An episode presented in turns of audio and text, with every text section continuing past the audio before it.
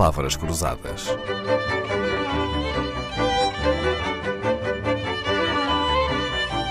Porque quase tudo é uma questão de semântica.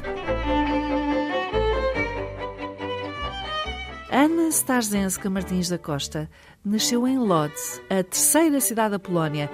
Passou a infância no Leblon, no Rio de Janeiro, estudou na Universidade de Varsóvia, decidiu depois vir para Portugal, estudar melhor a influência árabe na Península Ibérica. Entretanto, regressou ao Brasil, desta vez para São Paulo, viveu em Houston, nos Estados Unidos e está hoje de novo a viver em Lisboa. Estes destinos devem-se à escolha improvável de estudar a língua e a cultura árabe quando era aluna na Universidade de Varsóvia. Foram os 700 anos da ocupação árabe que a conduziram a Portugal, Ana? Al-Mutamid foi, o, de certa maneira, o meu destino, ou destinou uh, uma parte da minha vida.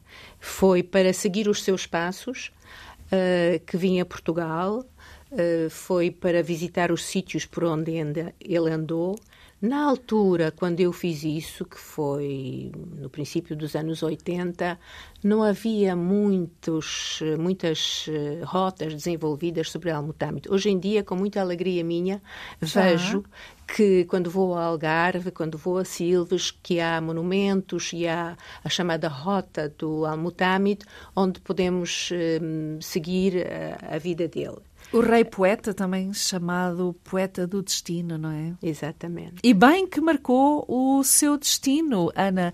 Não era mais lógico ter escolhido um país árabe?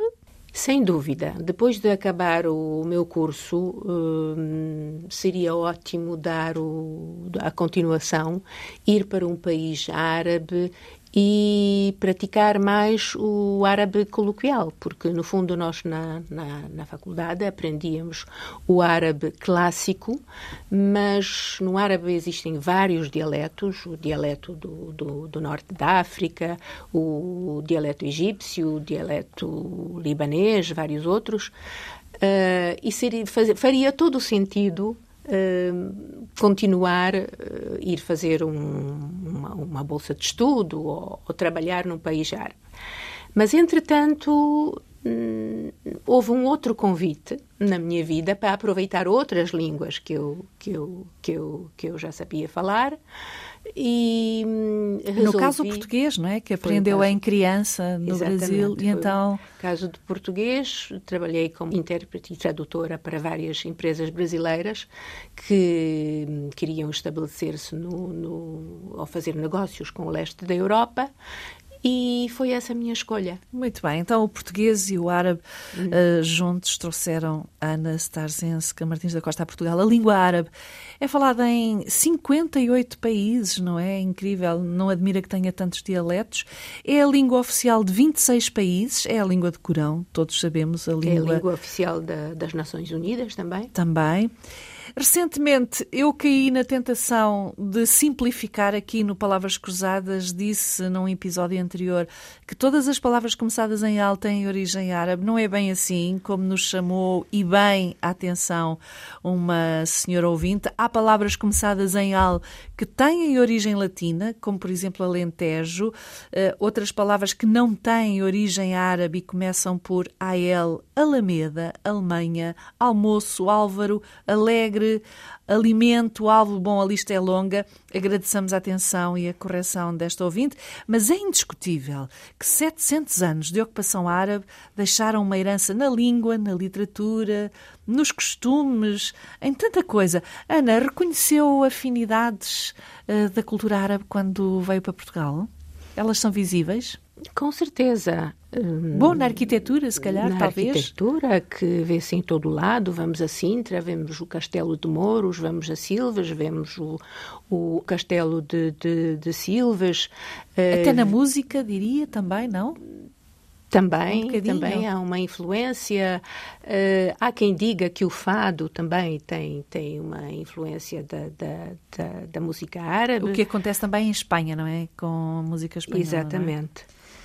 Uh, e muitas palavras, de facto, começam com al. Verdade. Não digo que todas, mas uh, alface, almoxarifado, os azulejos portugueses, uh, que se vê, têm influência árabe, um, vem da palavra árabe azulay, o arroz, que é o arroz.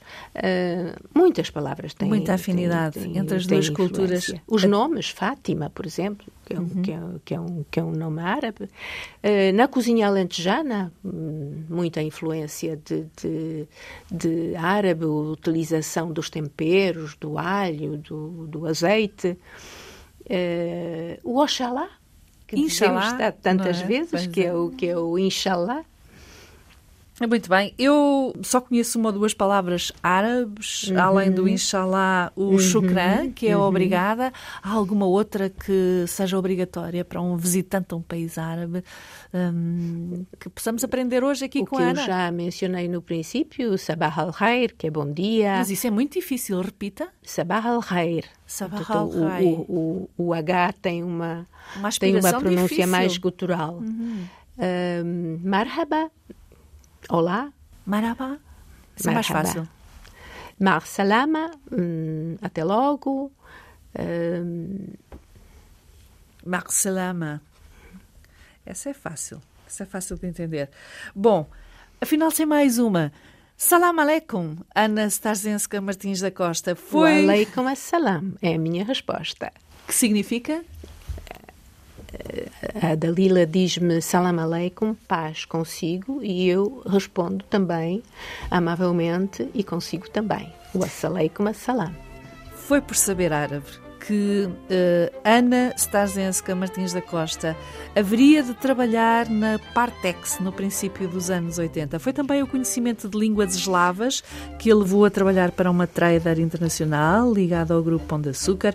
Aprender, afinal, dá sempre muito bom resultado.